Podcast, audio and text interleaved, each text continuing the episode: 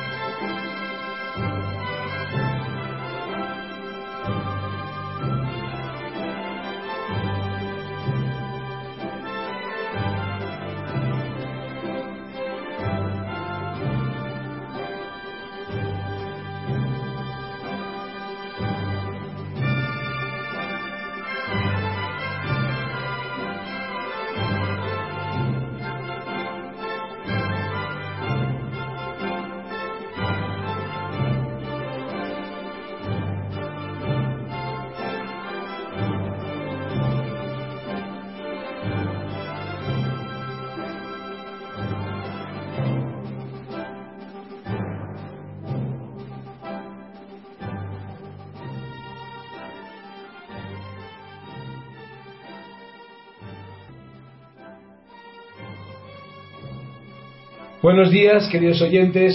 Hoy es miércoles 2 de abril de 2014. Soy Iván Lomero Castilla y estamos empezamos un nuevo programa de Radio Libertad Constituyente. Estamos aquí, como siempre, en Somos Aguas con nuestro amigo y maestro don Antonio. ¿Qué tal está usted, don Antonio? Pero hoy estamos solos. Sí, estamos esperando que se conecte José María Alonso. Que ha, ha- No, ha y, aquí en el estudio nuestro, aquí en Somos Agua, Solos, usted y yo solamente. no hay hoy Invitados. invitados que vienen a oírnos aquí. Hoy no, hoy no hay nadie. Pero el como el día es tan maravilloso con la lluvia, en el mes de abril, con la lluvia es que es fabuloso. Es que la naturaleza en, en Europa, eh, con sus ritmos cambiantes las estaciones, es que es fantástico. Aunque yo pague el pato por el dolor de la pierna, que aumenta según los cambios, pero es que la mente, la mente se mantiene alerta, fija, viva con esos cambios climáticos, son maravillosos. Vaya primavera bonita y el día de hoy es que es verdaderamente para entregarse a él, a la lluvia, al verde, a, la a los árboles. A ver qué noticias Muy seleccionado. bien. Pues vamos a empezar la el programa de hoy con una noticia sobre educación. Viene en el país a propósito de un informe nuevo que ha, que ha publicado PISA, el organismo, la Organización para la Cooperación y el Desarrollo Económicos de la OCDE, y titula El país. Los alumnos españoles suspenden en habilidades de la vida cotidiana. Una prueba les deja 20 puntos por debajo de la media de la OCDE. Ya en páginas interiores eh, el país desarrolla un poco más la noticia y nos dice que suspenso en la vida real. Los alumnos españoles tropiezan en habilidades cotidianas. Les cuesta más programar el aire acondicionado o un viaje en metro que los colegas de su entorno. PISA les deja 20 puntos por debajo de la media. Viene una relación en el país de los desde mejor a peor eh, catalogados o clasificados las- los, los chavales de, de los países. El primero es Singapur, o sea, los primeros son eh, asiáticos, Singapur, Corea del Sur, Macao, Japón, Hong Kong, Shanghái, Taiwán. Esos son los primeros. Después viene una, una serie de, digamos, ya de, países más occidentalizados, por ejemplo, Canadá, Australia, Reino Unido, en fin. España está más atrás, en el puesto 23, y está justo en un bloque de países del este. Pues está por detrás de Polonia, inmediatamente por detrás, y por delante inmediatamente de Eslovenia y de Serbia. Eh, después dice el país, perdonadme que estoy un poco con la garganta mal. Los estudiantes españoles de 15 años están 23 puntos por debajo de la media de los países desarrollados en la resolución de problemas cotidianos, como programar un aparato de aire acondicionado, escoger la mejor combinación de metro para llegar a otro punto en una ciudad que no se conoce o predecir el comportamiento de un robot de limpieza en una habitación. El estudio ha sido elaborado entre 85.000 jóvenes de 44 países. En España han participado 2.709 eh, personas, o sea, eh, chicos. Bien, por otro lado, el mundo, que también trae la noticia en primera página, nos comenta que, digamos, otro, otro aspecto de la noticia, y es que dice que PISA plantea abandonar el sistema de aprendizaje basado solo en la memoria. Eh, el mundo se plantea y dice, a la cola de PISA por culpa de un método antiguo. La OCDE plantea abandonar el sistema de aprendizaje basado solo en la memoria. Después trae las estadísticas que coinciden con las del, país y bueno, esa es, la noticia, digamos, de educación. ¿Qué análisis tiene usted, don Antonio, con respecto a esto? Estoy atónito porque, aunque estoy acostumbrado a que la prensa española y los medios de comunicación españoles, estoy habituado, acostumbrado a que no digan la verdad, a que no conozcan el idioma español, a que merezcan un suspenso eh, mayor que el de los alumnos de 15 años, según los informes de PISA tradicionales que se referían a la enseñanza en las aulas, no de asuntos como le llama cotidiano, por decir ordinarios, que no son motivo de estudio, sino esto es que no puedo comprender cómo publican estas encuestas con grandes titulares sin decir que eso es imposible. Que aquí hay un error monumental. Primero, qué casualidad que los mismos países que tienen los primeros lugares del mundo, como Singapur, Corea, Japón, sean los que obtengan los jóvenes más adelantados del mundo en los estudios clásicos, en la enseñanza escolar, y eso coincide la misma clasificación con los no alumnos, sino con los chicos, porque ya no son alumnos. De, en las materias estas no, no tienen más alumnos que que están bajo la patria potestad de los padres. Bueno, pues los chicos de 15 años están al mismo nivel de desarrollo mental mejor dicho, de infradesarrollo mental que en los estudios clásicos. Luego, si Singapur, Japón o Corea del Sur son los primeros en las materias clásicas escolares de estudio en las aulas con profesores, ¿cómo va a ser igual esa clasificación que aquellos jóvenes que fuera del colegio, sin profesores, no sepan andar por las calles de una ciudad que no conocen. Que no sepan combinar un autobús o un metro una estación con otra. Aunque conozcan el idioma, ese no es el tema. ¿Cómo va a ser posible que no sepan hacer la O con un canuto fuera del colegio? Es que no me lo creo, porque en primer lugar los jóvenes son infinitamente más diestros que nosotros, pero no a los 15 años, con 8 años, con 9 años, con 10 años, para manejar ordenadores, teléfonos móviles, cosas que yo no sé hacer y ellos no saben. Así que no me lo creo. Esto está mal. Aquí hay un error gravísimo. Perdón, vuelvo, es que en cuanto estoy aquí, me encuentro también con la lluvia que el estornudo.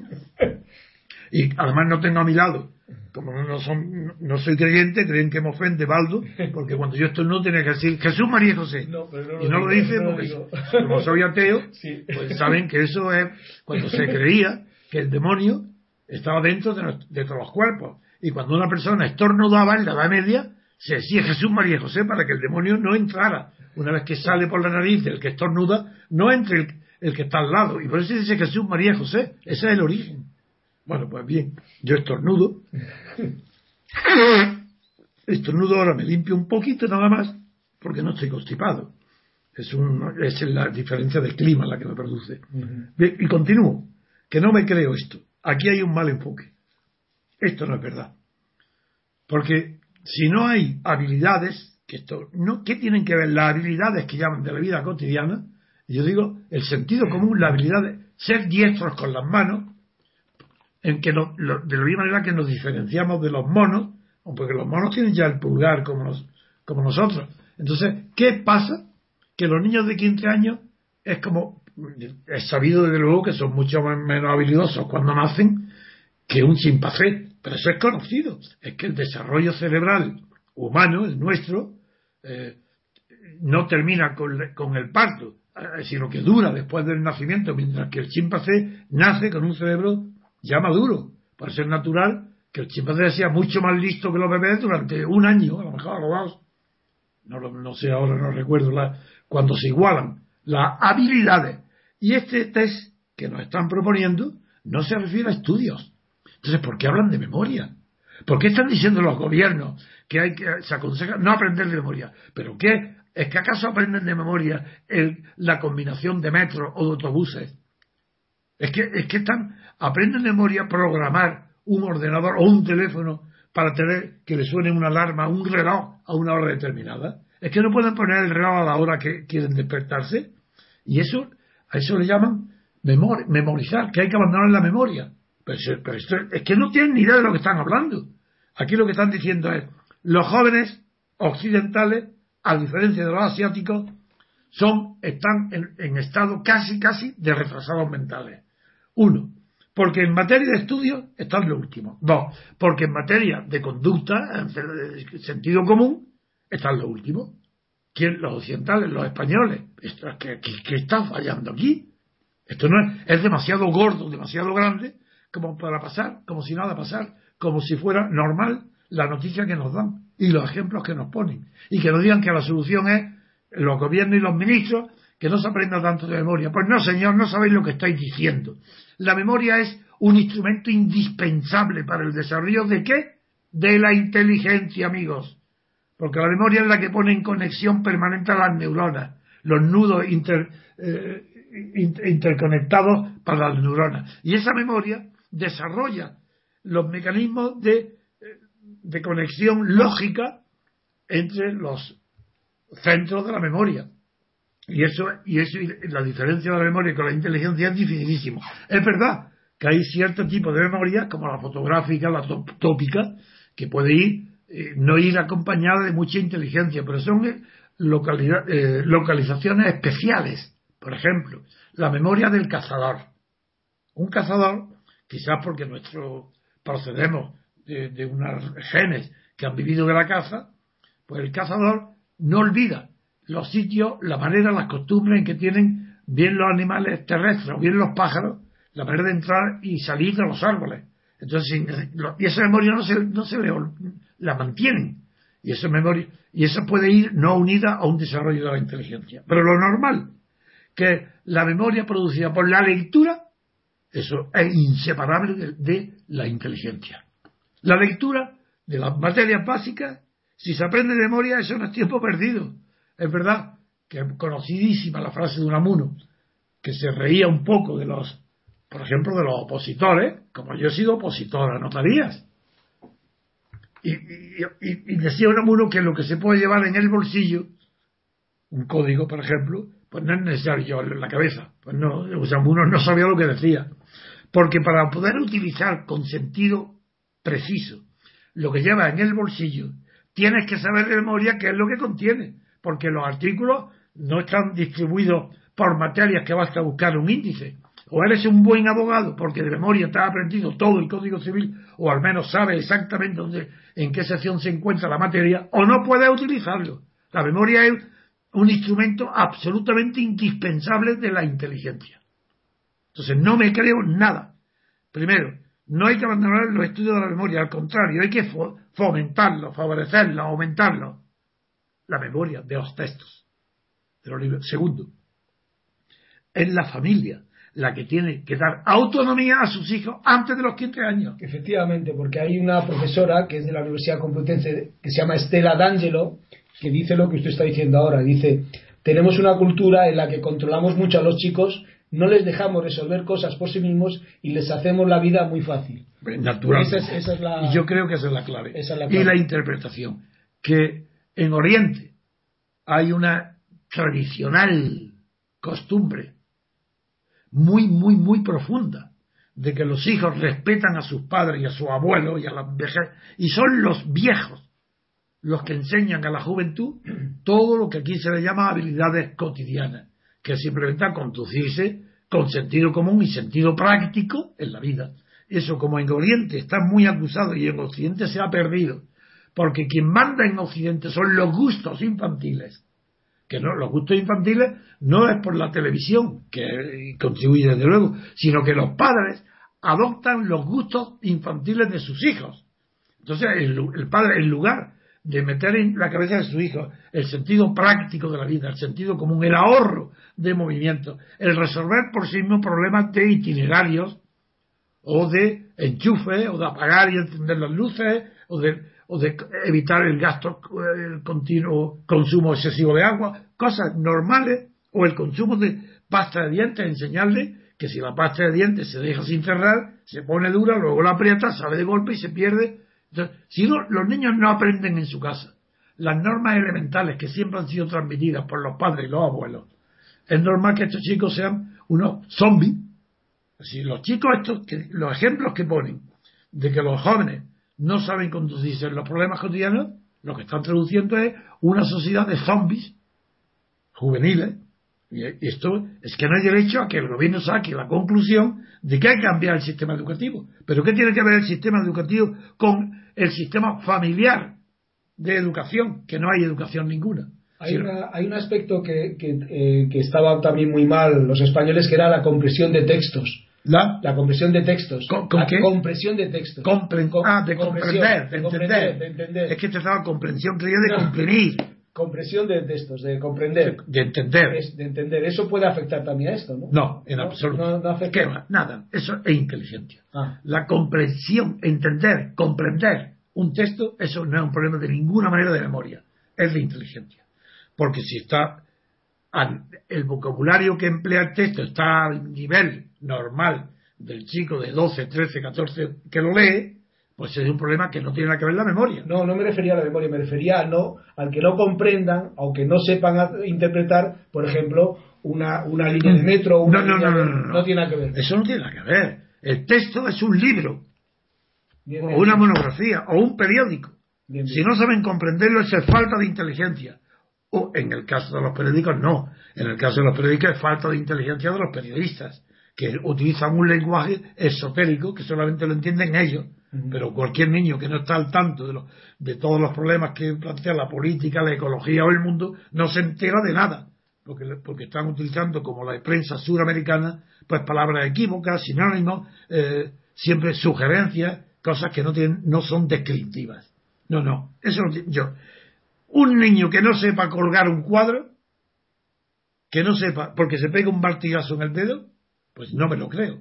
Yo creo que los niños son más habilidosos que los mayores, sobre todo en la tecnología eh, moderna, en la nueva, de los ordenadores, de los teléfonos. Ahí ellos tienen, nos tienen ventajas. Es más, eh, hace bastantes años, yo mismo escribí y publiqué el artículo, eh, una reflexión sobre por qué, por qué razón los jóvenes tienen mejor preparación que sus padres y sus abuelos para entender, comprender y manejar los instrumentos de, que están producidos por una tecnología avanzada, no tradicional, que antes no existía. Y lo expliqué porque, porque la inteligencia, ojo, cuidado, la inteligencia no depende de la edad.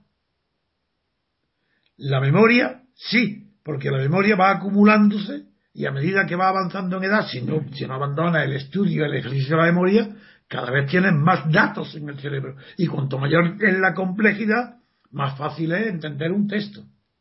Pero yo dije que la, razón por la que hoy, por ejemplo, recuerdo que lo escribí a propósito de una explicación más profunda que la habitual de que por qué hubo la rebelión juvenil de mayo en Francia y en la Universidad de Berkeley en Estados Unidos y aquí en España. Se refiere a la del 69. La del 68. 68, perdón, 68. Me refiero a ella, sí.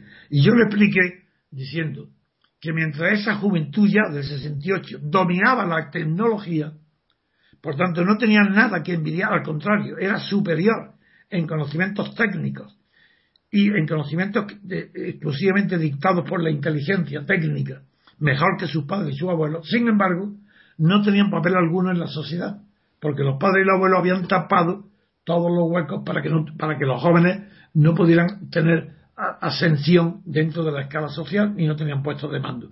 Y una de las eh, grandes ideas para explicar la circulación de las élites, que es la de Pareto, pues para, esto dice que cada dos generaciones culturales, cada 30, 40 o 50 años, los élites que se han colocado al frente del Estado, de la empresa y de la dirección de todos los grandes asuntos y que tiene más dinero y vive mejor, no deja pasar la siguiente. Y explicaba, él quería explicar las revoluciones o los golpes como la de Mayo por esa rebelión de los jóvenes que se consideran tan inteligentes o más que los mayores porque dominan la técnica mejor. Es como hoy en Internet. Pero ¿qué, vamos a ¿qué puedo enseñar yo a Internet del manejo de Internet con los miles y miles que hay de atrasados mentales que utilizan Internet maravillosamente como genios? Y son atrasados mentales. Estos que, que, opinan de lo que no saben nada y, y, sin embargo hay que ver qué habilidad para poner quieren organizar una manifestación y no sé cómo son capaces de movilizar a 100.000 personas de, con, con bobadas. Bueno, pues eso, ese contraste entre el dominio técnico y de la técnica por la juventud y su ignorancia de los valores culturales, morales, políticos, ese contraste no es el que refleja lo que estamos comentando. Eso lo puede reflejar otro análisis, pero el que estamos comentando no, porque se refiere a habilidades.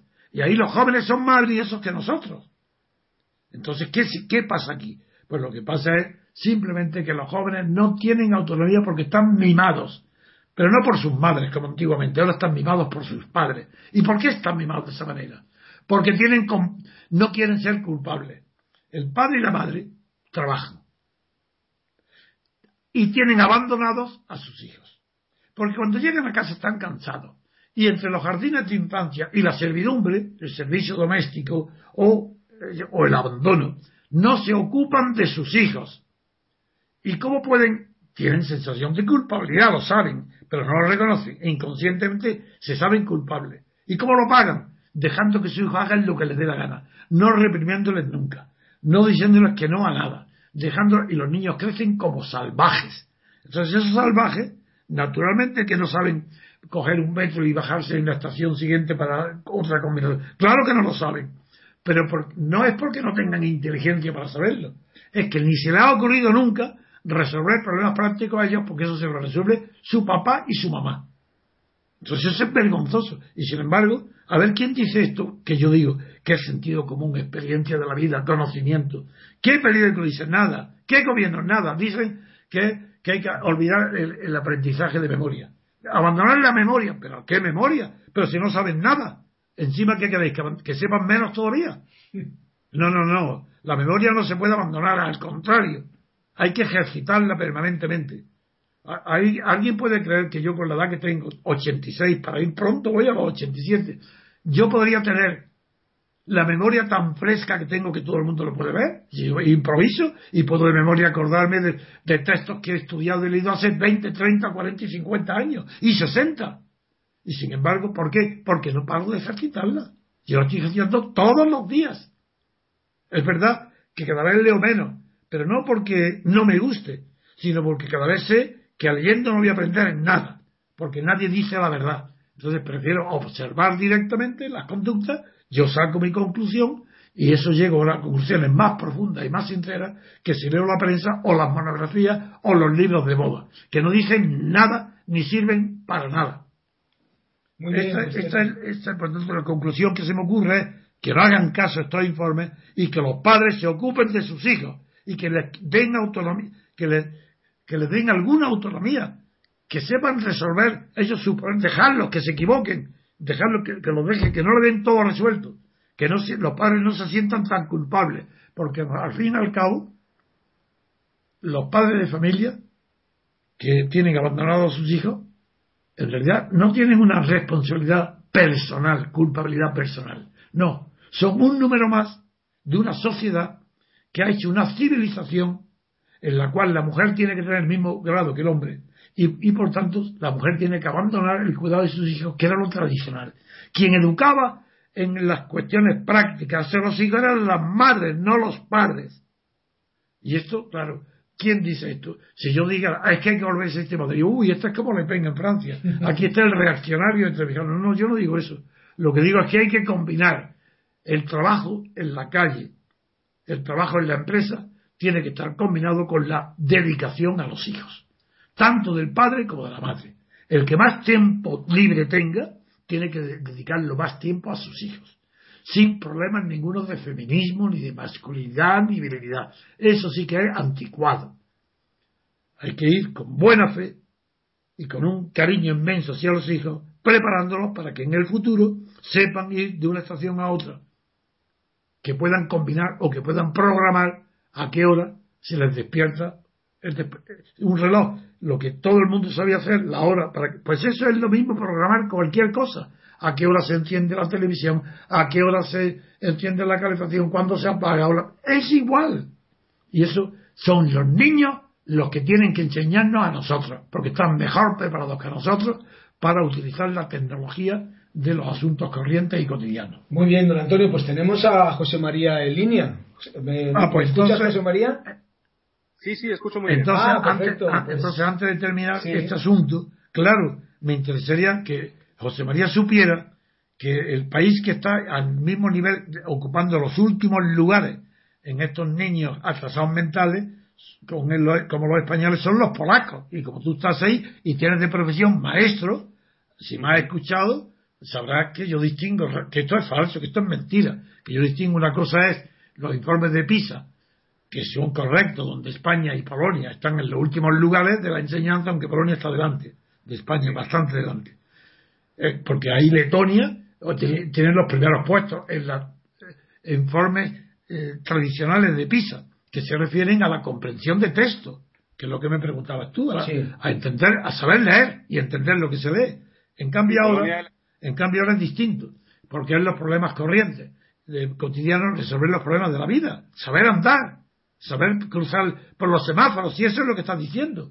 Bueno, eso yo no me creo, ni tiene nada que ver con los programas de enseñanza, sino que es un problema que radica en los padres que no han sabido dar autonomía a sus hijos para que resuelvan en casa desde los 6, 7, 8 años todo lo práctico que les concierne en su vida corriente.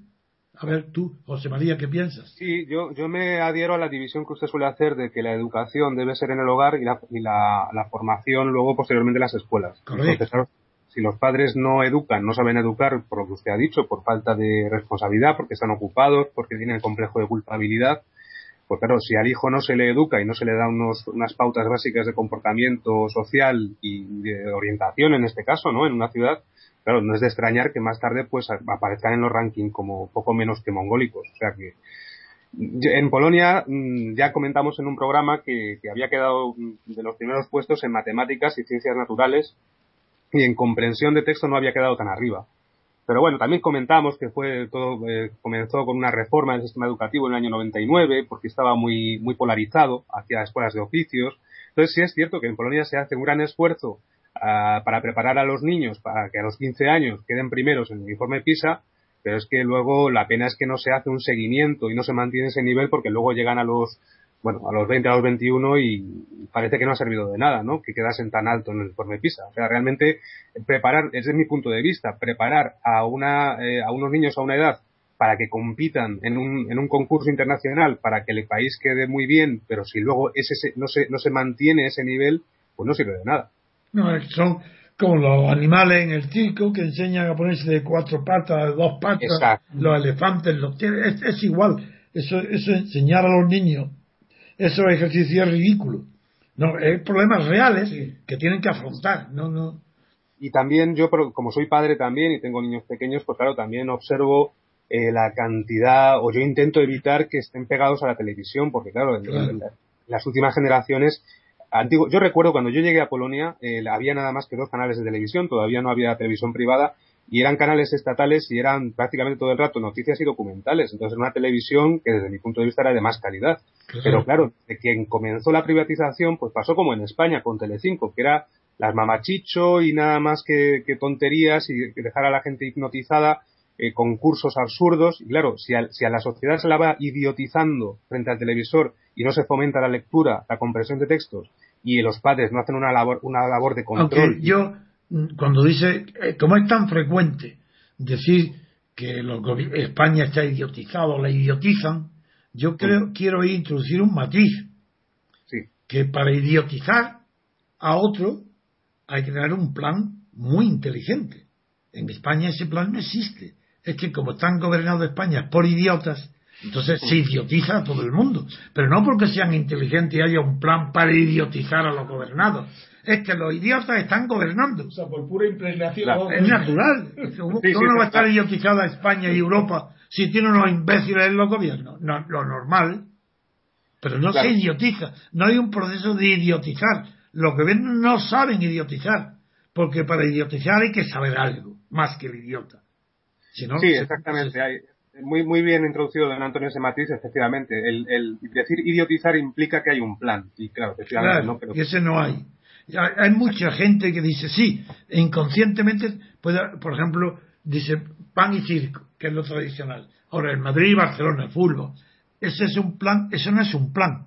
Porque es verdad que el fútbol, entendido como está hoy entendido, idiotiza, porque hay que ver, no es que se vea un partido, es que toda la semana se está hablando y a todas horas, mañana y, y todas las televisiones de un partido de fútbol. Eso claro que idiotiza, pero no porque haya un plan para idiotizar. Lo que hay es un plan para divertirse. Sí. Y entonces el plan para divertirse no tiene nada que ver con el gobierno. Eso con ese gobierno y con otro habría. Pero este gobierno sabe que es tan popular hablar de fútbol durante horas enteras delante de la pantalla, oyendo hablar durante una semana de lo que has visto o no has visto en el campo de fútbol, que el gobierno no se atreve a tocar ahí, porque es asunto vedado. Sabe que perdería las elecciones si reduce los programas de televisión. Entonces, no es que haya un plan para idiotizar, ni tampoco hay un plan para fomentar el fútbol.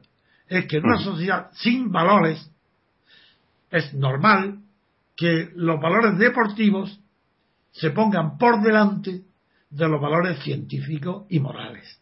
Y es normal entonces que los futbolistas con 18 años, 19 años, vivan en casas de 10 millones de euros.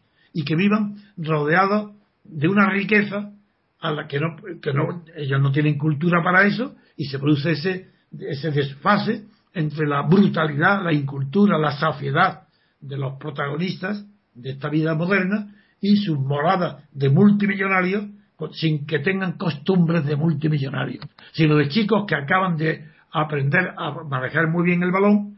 ¿Por qué ganan tanto dinero? Ah, eso también está justificado. Eso en la sociedad de consumo hay una ley.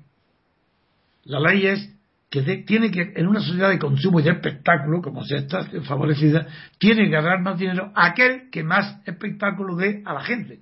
Cuanto más dinero tenga el, el, el organizador del espectáculo, más dinero gana el, que hace el artista, el deportista en este caso, y el público más contento. Es decir, que, por ejemplo, si Nadal, por, pongo un ejemplo español, hubiera nacido en el tiempo de Santana, pues no hubiera ganado apenas dinero, porque la gente que veía el tenis era muy pequeña.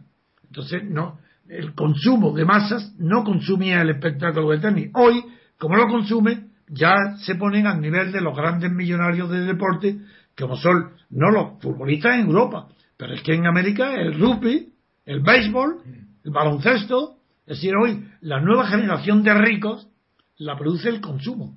Y es natural que en una sociedad que favorece antes que nada el consumo, aquel que consuma más espectáculo, el que le dé ese consumo gane más.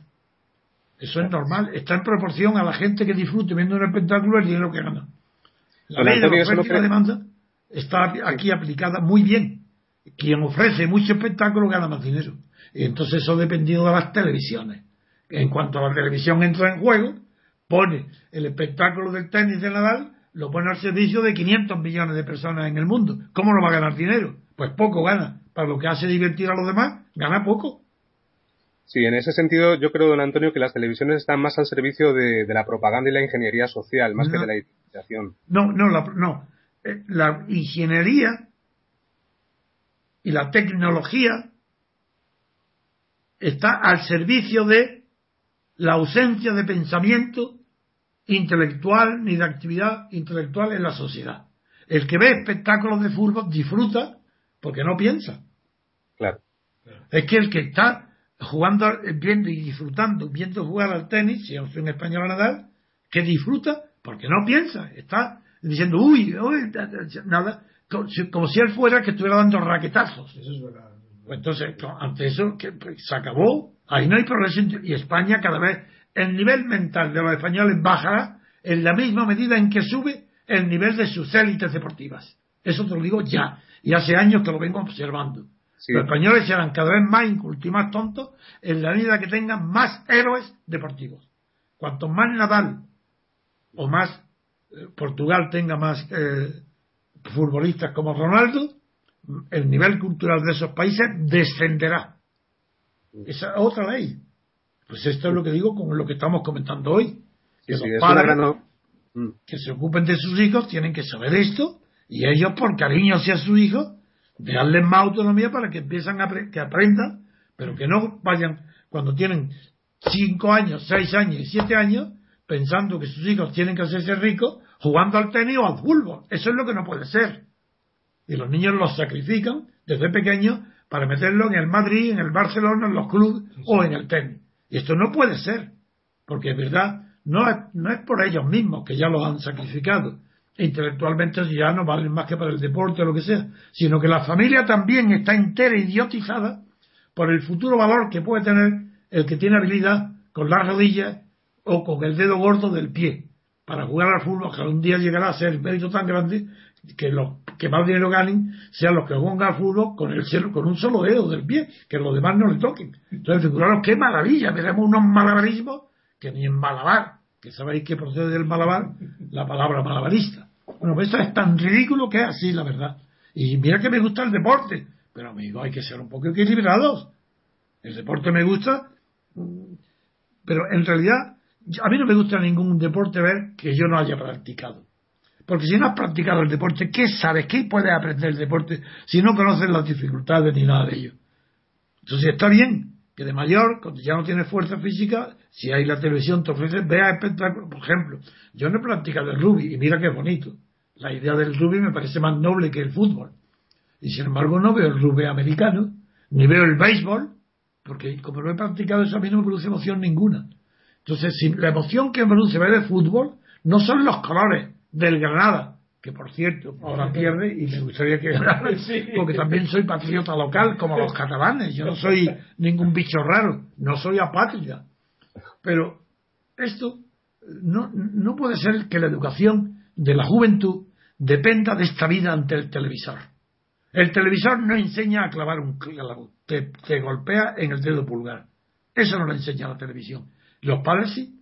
De la misma manera, ¿por qué los chicos pueden atarse los zapatos, hacerse un nudo y hacerlo bien a los 5 o a los 6 años? Y en cambio después no pueden coger dos autobuses combinados para ir a un sitio si no conocen la ciudad. Eso es absurdo. ¿Quién es culpable de eso? Los padres. Los padres son los responsables. Que se quiten sus complejos de culpabilidad y piensen en el porvenir del niño, no en su tranquilidad. No, que no dejen a los niños hacer lo que quieren. Que no los dejen. Porque además los niños lo agradecerán. Si los niños no van a sufrir más en cuanto dejen dos días, tres días sin ver un programa de televisión que les atrae con los ojos pegados a la pantalla y se han olvidado. Ya se olvida. Otra cosa. eso es cierto. Venga, José María. No, digo que es cierto, que yo tengo además la prueba, en cuanto el niño ya no ve dos o tres días el dibujo sacado, se, olvida completamente y se busca otra ocupación. Eso es lo que quiero decir. Responsables, padre... por tanto, esto los padres, no los profesores. Exacto. Muy bien. Pues bien, yo quería... Ah, dime, dime, José María. No, si queréis hacer un, pequeño, una pequeña pausa, porque me gustaría poner al día de lo que ocurre en Ucrania. Hombre, claro. Bien. Esto aquí termina la primera noticia. Ahora vamos Vamos luego, después de la música, iremos a la segunda. Eso es, hacemos una pequeña pausa y ponemos un poco de música y seguimos con esto, ¿de acuerdo? Vale, vale. Vale.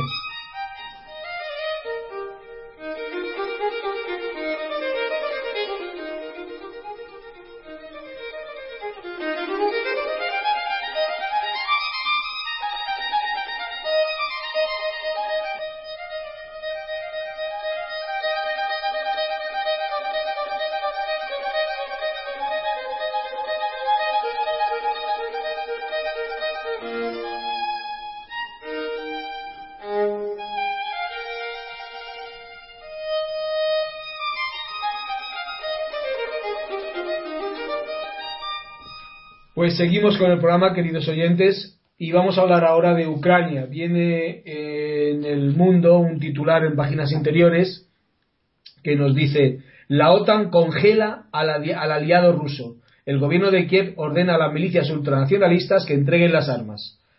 La alianza dice no tener constancia de que Rusia esté retirando tropas. tropas.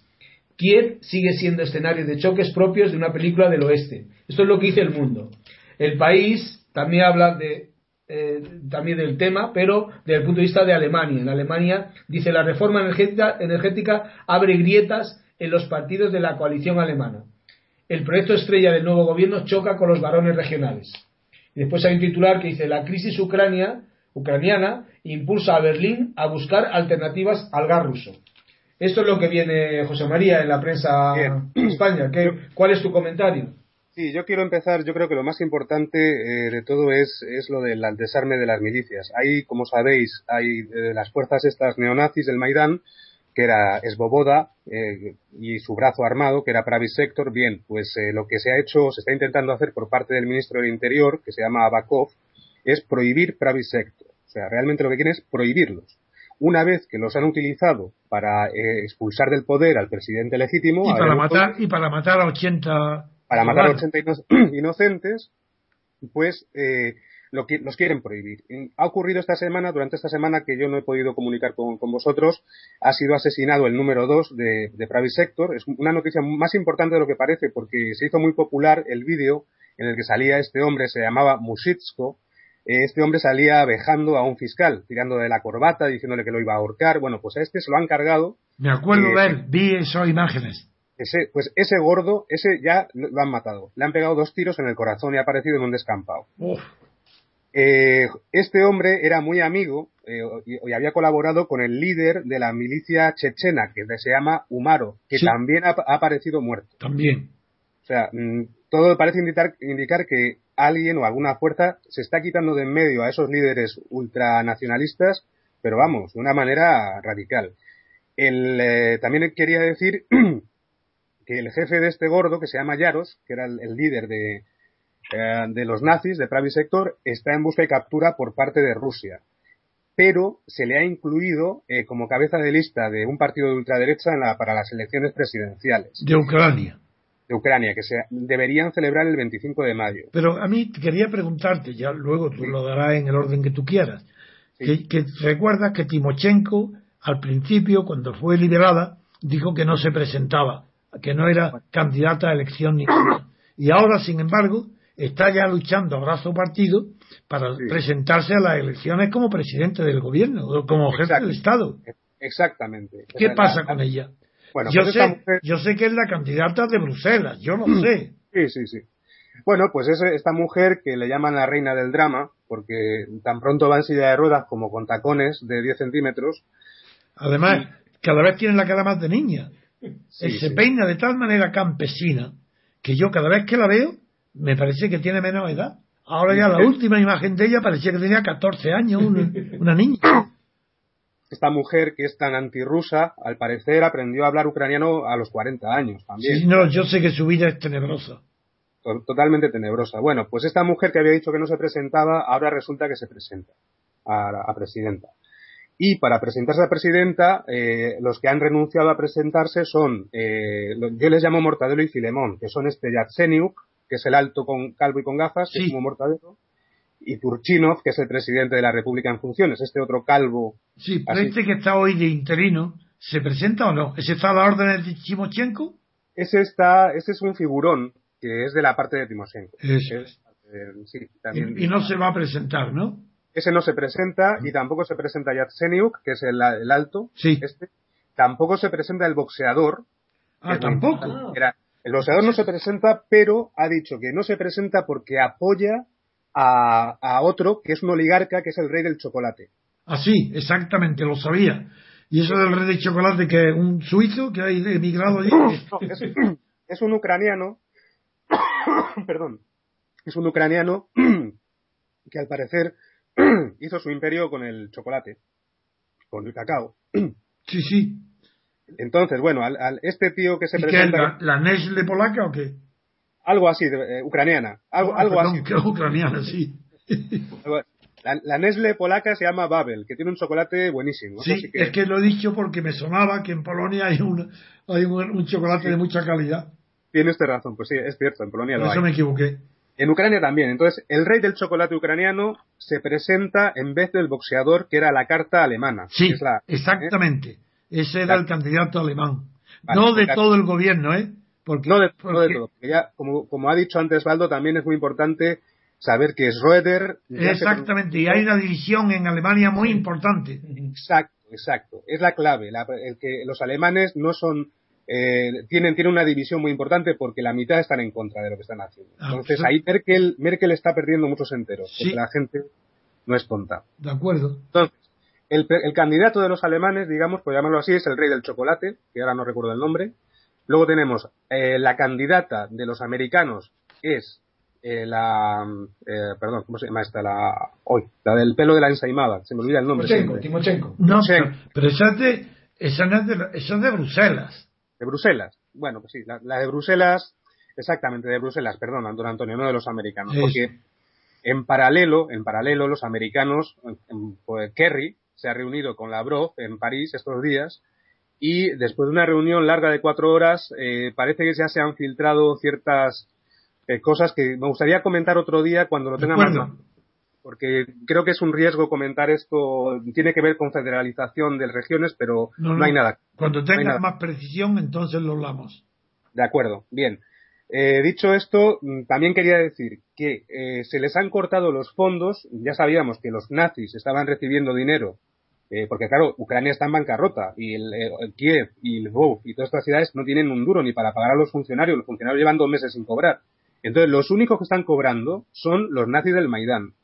¿Qué ocurre? Que de repente les han cortado el grifo. Sí.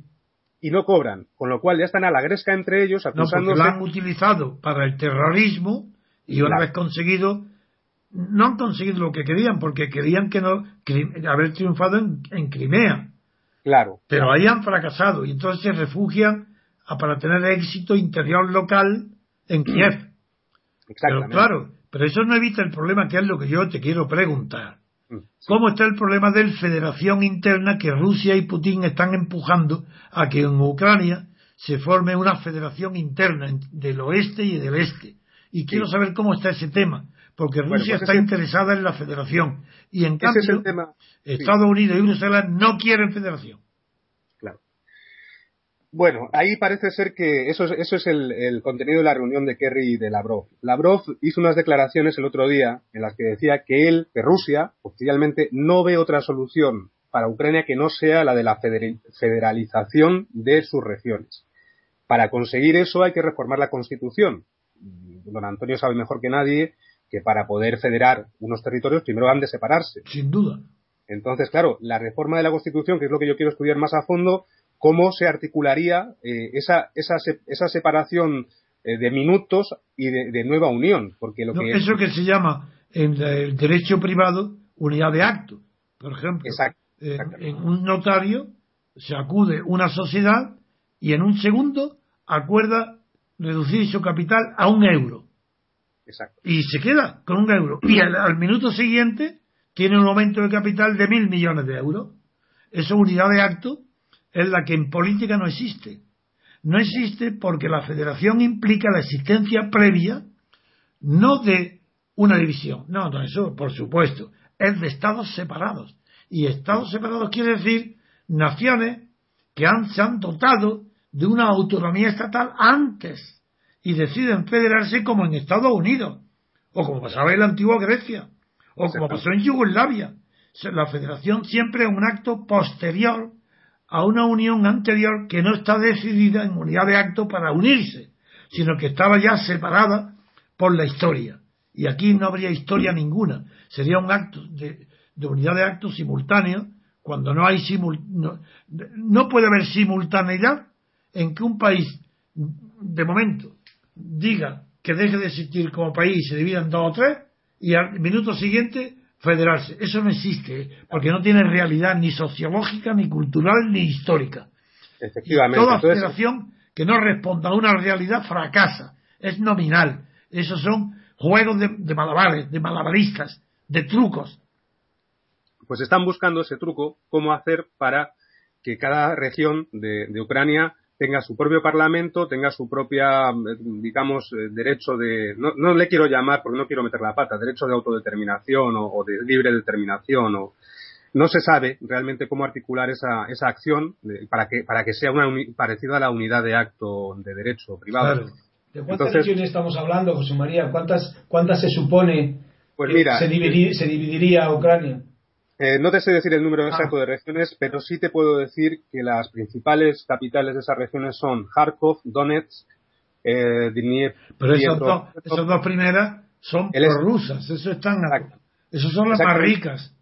Claro, y, es que ahí se concentra, efectivamente, se concentra toda la industria de Ucrania y toda, toda la inversión. Entonces, lo que quiere, lo que persigue Rusia, que también ha declarado que no tiene intención alguna de asimilar esas regiones, si, si, si, si Ucrania se parte en dos y se crean dos Ucranias, la occidental y la oriental, eh, dice Rusia que no tiene intención de absorberla, que es lo que le acusan a Rusia, que quiere que se divida Ucrania para absorber todo el este. Entonces, Rusia dice que no tiene intención de ello. Lo que quiere es que Ucrania, aparte que, que quiera, se haga eh, independiente y haga ese acuerdo que, tenía pendiente con, eh, Rusia de libre, de libre comercio. Porque, y, y para, para eso la condición que pone Rusia es que la parte de Occidente de Ucrania que sea independiente no forme parte de la OTAN. Esa es la condición que pone Rusia. Entonces, eh, está, están negociando más o menos entre Lavrov y Kerry ese, ese tipo de, división de Ucrania. Hay otro problema, no sé si habéis oído hablar de Transnistria. No. Bueno, he oído hablar, pero no sé lo que es. Bueno, Transnistria no sé lo que es, Figúrate lo que sabrán los españoles de esto. Bueno, pues yo, le, yo hago muy rápidamente. Pongámonos, Rumanía, el este de Rumanía ya no, es, ya no se llama Rumanía, ahora se llama Moldavia. Y, y, Moldavia, la parte del este de Moldavia, está partida por el río Dnieper. Pero esto no es de Transilvania, no es Drácula ahí donde, ¿no es esto? Por ahí, por ahí anda, por ahí anda. tú, esto me huele a Drácula. Pues eh, eh, hay una hay una región de Moldavia que históricamente ha sido independiente, se llama Transnistria, que es toda la orilla este del río, pues ellos ya se quieren separar, igual quieren hacer igual que Crimea, quieren separarse de Rumanía, de Moldavia y unirse a Rusia. Eso es eh, también algo que se está empezando a tener en cuenta, se está empezando a hablar de ello, con lo cual, si eso ocurriese, el miedo que tienen eh, la OTAN es que Rusia, además de, de Crimea, eh, absorbiese la Transnistria y crease un corredor eh, desde, desde el este de Ucrania eh, cogiendo todo el Mar Negro. Entonces, bueno, eso también hay, hay algo ahí que, se está moviendo, parece ser. Muy bien. Y lo último que quería comentar mm, era la, la, posición que tiene Polonia, que es una posición muy, muy, muy mala respecto a este asunto, porque está siendo es una pena que Polonia es un país, bueno, yo, como no puede ser, es que claro, yo amo a Polonia porque mis hijos y mi mujer son polacos, no, no la voy a amar. Pues me da mucha pena ver que este país, que es mi país de adopción, está tomando una posición completamente absurda. Porque en vez de eh, intentar ser una, una, un, amigo de ambas partes. Te, lo adelanto. Ella se está eliminando las posibilidades que tenía de ser no mediadora de conflicto, sino intermediarias porque está en la frontera. Y siendo una plataforma no de la OTAN, de Estados Unidos y de Merkel, se anuló eh, su porvenir. Eh, Polonia hoy se ha entregado completamente en manos de Bruselas cuando Bruselas no tiene autonomía en ninguna crisis mundial, cuando ha fracasado Bruselas y la Unión Europea en todos los conflictos que la han rodeado Europa tanto del de Afganistán, Libia, Irán, es que no hay conflicto, Balcanes, eh, Kosovo, es que no hay un solo conflicto europeo que no se defina por el fracaso de la Unión Europea, de Bruselas. Y Polonia ha elegido ese camino. Así es. Desgraciadamente, Polonia, una vez más, como siempre en su historia, está donde no debe. Claro. De todas formas, Antonio, la OTAN tiene sentido hoy día, tiene sentido su existencia. Ahí está el tema. La OTAN ha prolongado su existencia desde que el final de la Guerra Fría. Desde el final, la OTAN no tenía sentido cuando se inició. Y vuelvo a recordar que, que a los que dudan de mis palabras, que vean, que compren y lean las memorias de Spack, el primer belga, fue ministro, fue primer ministro belga y fue el primer secretario general de la OTAN. Bueno, pues en esas memorias dice que la Guerra Fría comenzó por la negativa injustificada de Estados Unidos para no dar cobijo a la destrucción que había padecido Rusia, dar cobijo a la reconstrucción rusa. Del mismo modo que el Marshall, el plan Marshall, se aplicó a la reconstrucción europea, se excluyó a Rusia, que había sufrido lo mismo o más que ninguna otra del totalitarismo nazi. Y eso lo dice Spack, no es que lo diga yo ahora, que hubo guerra fría por la miopía del general Marshall y de Eisenhower, que serían buenos militares, pero como políticos eran conservadores, no, no eran muy finos, y no se dieron cuenta de que el porvenir del mundo y de Europa dependía de que Rusia, entonces, a pesar de Stalin, hubiera sido reconstruida con el dinero de los eh, vencedores de la guerra. Eso se lo mereció Rusia, porque Rusia fue, la, aunque cometió errores enormes Stalin, como todos los dictadores, cuando quieren además de ser dictadores, ser generales o generalísimos, eh, al contrario que en España, donde es al revés, que un generalísimo se hace el jefe político. Pues eh, en Franco, pues en que está, el error de Estados Unidos fue no extender la, el plan Marshall a Rusia, a la, Unión Soviética entonces. Y ahora cuando la pregunta que me hacen la OTAN, la OTAN no tiene sentido más que como una garantía para que el condominio del mundo por Estados Unidos y la Unión Soviética no pudiera continuar siendo, em, estuviera empatado, que la, OTAN era el arma ofensiva de Estados Unidos como tenía la correspondiente, el Pacto de Varsovia tenía la correspondiente para, para la Unión Soviética. Y desde entonces no tiene sentido la OTAN. Pero tan no tiene sentido que la hecatombe de la Unión Soviética fue por culpa de Gorbachev, un hombre que tenía más manchada el cerebro que el su frente. Porque hay que ver a quién se le ocurre reformar a una dictadura. Acaba con la dictadura. El que acabó con la dictadura fue Gorbachev. Y el muro de Berlín eso fue una pura anécdota, una consecuencia. Años antes había terminado la batalla de la Guerra Fría. Y la OTAN no tenía sentido. Entonces, ¿cómo la utilizó Bush, que han sido los responsables? Pues utilizar luego la OTAN como instrumento militar de carácter mundial al servicio de los intereses económicos de Estados Unidos. De los Bush. Petróleo. Quiere decir, OTAN amenazando a quién? A, a los países islámicos, a los del petróleo para proteger a quién, a la Arabia Saudita contra las revoluciones islámicas. Egipto, y ahora qué pasa? Pues la guerra de Irán-Irak, pues ya no acordáis, pues la OTAN claro que intervino. Entonces la OTAN ha, ha sido un instrumento ya que no era necesario contra Rusia, pero lo han seguido utilizando como pretexto. Pues el ministro polaco pide que la OTAN destaque dos divisiones más en Polonia. Eso es, sí, lo sabía. Sabía que quieren hacer. Es más, ¿recuerdas que el escudo antimisiles. Sí, sí, sí, claro. Que fue el motivo real de la caída del imperio soviético, porque no tenía dinero para resistir esa batalla, que por, por, decir la verdad, por parte de Estados Unidos tampoco tenía dinero, pero era, fue una, una un farol, un, un farol, un farol, un farol de Reagan, ¿no? De Reagan, claro. Y fue, no, y del Pentágono, él no, él, eh, fue un farol, y vencieron, en ese farol vencieron. Pues desde entonces la OTAN no, ha sido utilizada para intereses mucho más bajos, más mezquinos. Y, Polonia, Polonia, en aquello que he recordado ahora de los antimisiles, era la base de la instalación de aquellos escudos antimisiles, era Polonia. Y, lo sigue siendo. exactamente, por eso es normal que ante una crisis, aunque sea pequeña, de orden menor y de salida asegurada antes de empezar la crisis, como sabéis mi análisis, Crimea no sería jamás conflicto para nada, para nadie. Olvidado, como todavía dura, es rarísimo. Yo creía que se iba a olvidar en 21 días y medio y va a tardar 40 días. Crimea olvidado, sanciones cero, ninguna. Ah, completamente olvidado. Porque todo el mundo sabe que Crimea era y es Rusia y será siempre Rusia. Es rusa.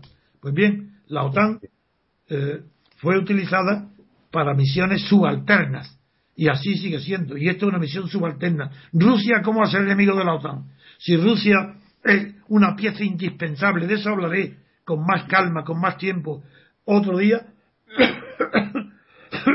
Porque para los europeos, Rusia es la potencia dominante contra Napoleón. Rusia es, para nosotros, para nuestra civilización, para nuestros sistemas políticos posteriores a la Revolución Francesa, Rusia es la Rusia de Alejandro, la del Congreso de Viena, la del príncipe Metternich, la de Teherán, la, de, la que instala en Europa, en Europa, el principio de legitimidad. Sí, sí, es Rusia la que impone en, en Europa el criterio de la legitimidad. No reconocer ningún régimen político que no sea legítimo. Figuraron que, que estuviera el rey Juan Carlos y España bajo los efectos del Congreso de Viena con la derrota de Napoleón. Bueno, pues el príncipe Metternich y Teherán hubieran expulsado inmediatamente, utilizando a los 100.000 hijos de San Luis para echar del trono de España a Juan Carlos. ¿Por qué? Porque no tenía legitimidad. Porque la legitimidad la tenía su padre, el conde de Barcelona. Eso era suficiente para expulsarlo del trono a Juan Carlos y a toda la patrulla de franquistas que lo aduló y ahí están agarrados al trono y a la corona de Juan Carlos, para no decir que son la continuación del franquismo bajo otro manto. El manto de, el manto de árabe que se ponía Franco para los grandes desfiles, aquí es el manto de almiño de un rey. Pero control del poder no había ni uno, ni un centímetro, ni un milímetro de control del poder bajo Franco y hoy ni un milímetro de control del poder bajo Juan, Carlos. Ahí tenéis Suárez, la prueba, la prueba de Suárez, un hombre enterrado como si fuera el Dios, el Moisés que ha descubierto España, ese hombre que dimitió amenazado por el rey y por los militares de echarlo si no dimitía, que dimite, que dice que dimite para que su presidencia no sea un paréntesis entre dos dictaduras y que se va de este mundo sin haber dicho quién le amenazó de dictadura, qué militares, qué rey, qué nombre. Ese cobarde traidor hoy está en los altares. ¿De quién? Pues de todos los traidores, lo natural. Ya lo digo y lo repito, lo decía Marcel Cruz, un traidor solo es una calamidad pública, un vicio, es un ser despreciable. Pero un traidor en una sociedad de traidores es un mérito, una virtud, es una persona que va a ascender en la escala social, como ha sucedido en España en la transición. Muy bien. Pues José María, llevamos ya casi una hora de un, bueno, una hora de programa. Vamos a acabar aquí el programa, si te parece. Perfecto, perfecto. Yo tengo, como ha dicho don Antonio, hay que tratar otros temas con más extensión, hay que hablar, de China, de la posición de China también y de eso, otro día lo haremos. De acuerdo, otro día hablamos de eso. Pues muchas gracias José María por, tu participación y bienvenido otra vez al programa. Gracias a vosotros. Esperemos que a partir de ahora puedas intervenir con más frecuencia. Ojalá, a ver si es así. Vale, pues gracias a los oyentes y gracias a usted, don Antonio, y hasta el próximo día.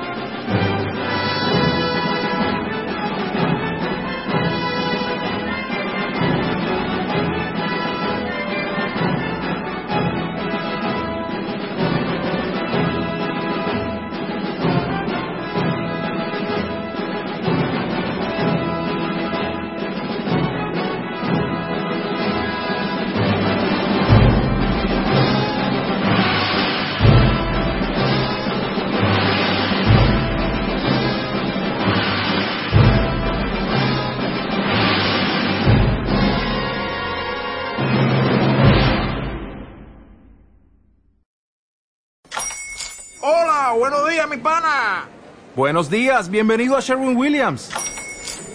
¡Ey! ¿Qué onda, compadre? ¿Qué onda? Ya tengo lista la pintura que ordenaste en el ProPlus app. Con más de 6.000 representantes en nuestras tiendas listos para atenderte en tu idioma y beneficios para contratistas que encontrarás en aliadopro.com. En Sherwin Williams somos el aliado del PRO.